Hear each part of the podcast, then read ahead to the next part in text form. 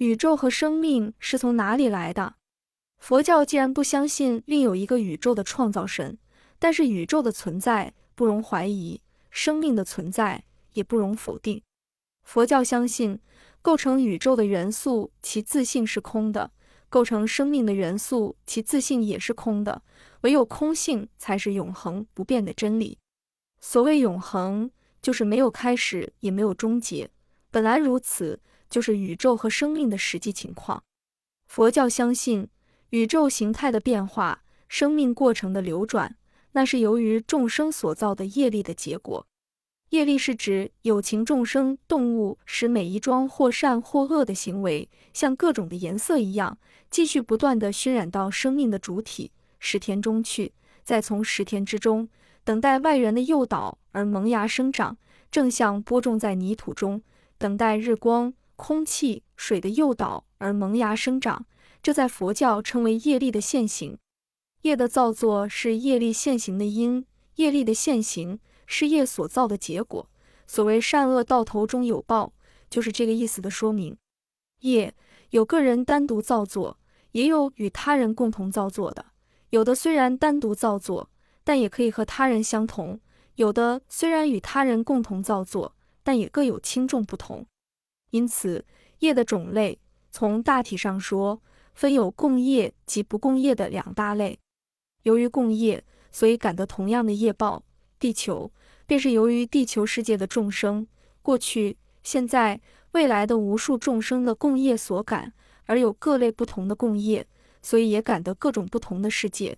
太空之中、宇宙之间，有着无数无量的世界，它们的成因都是由于各类不同的无数众生所造各类不同的共业而成。所以，火星上如果真的有人，火星人的形体未必也和地球人的形体一样。至于那些无人的星球，乃至那些没有生物存在的星球，虽不是众生活动的舞台，但却也是为了众生活动的舞台而存在。宇宙之间，万事万物，没有一种现象没有其存在的理由。比如，太阳上不可能有生物，但如没有太阳的话，地球上的生物也将无法生存。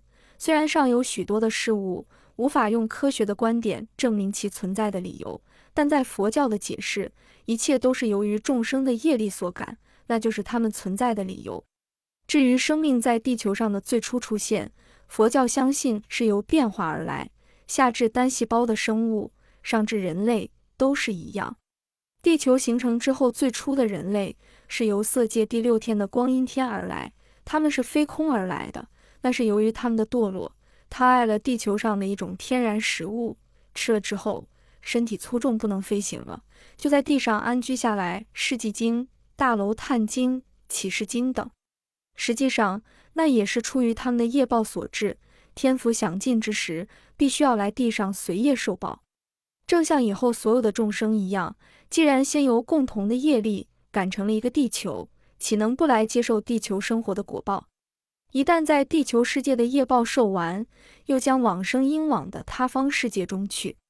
又由于不共业的理由，虽然同样生在地球世界，品类的高下也就不同。下至昆虫，上至人类，人类之中贫富贵贱，上至下愚，也有千万差别。事实上，共业也是不共业的分类。比如地球众生的共业与他方世界众生的共业相比，变成了不共业。同样的，不共业也是共业的分类。比如非洲的黑种人与亚洲的黄种人是由不共业所感，但因彼此都是地球世界的人类，所以仍由共业所感。以此类推，同在一个国家的人民也有千万差别，乃至同在一个家庭，兄弟姊妹也各各有各的性格，各有各的成就，各有各的生活感受。这。就是佛教对于宇宙生命的来源及其存在的看法。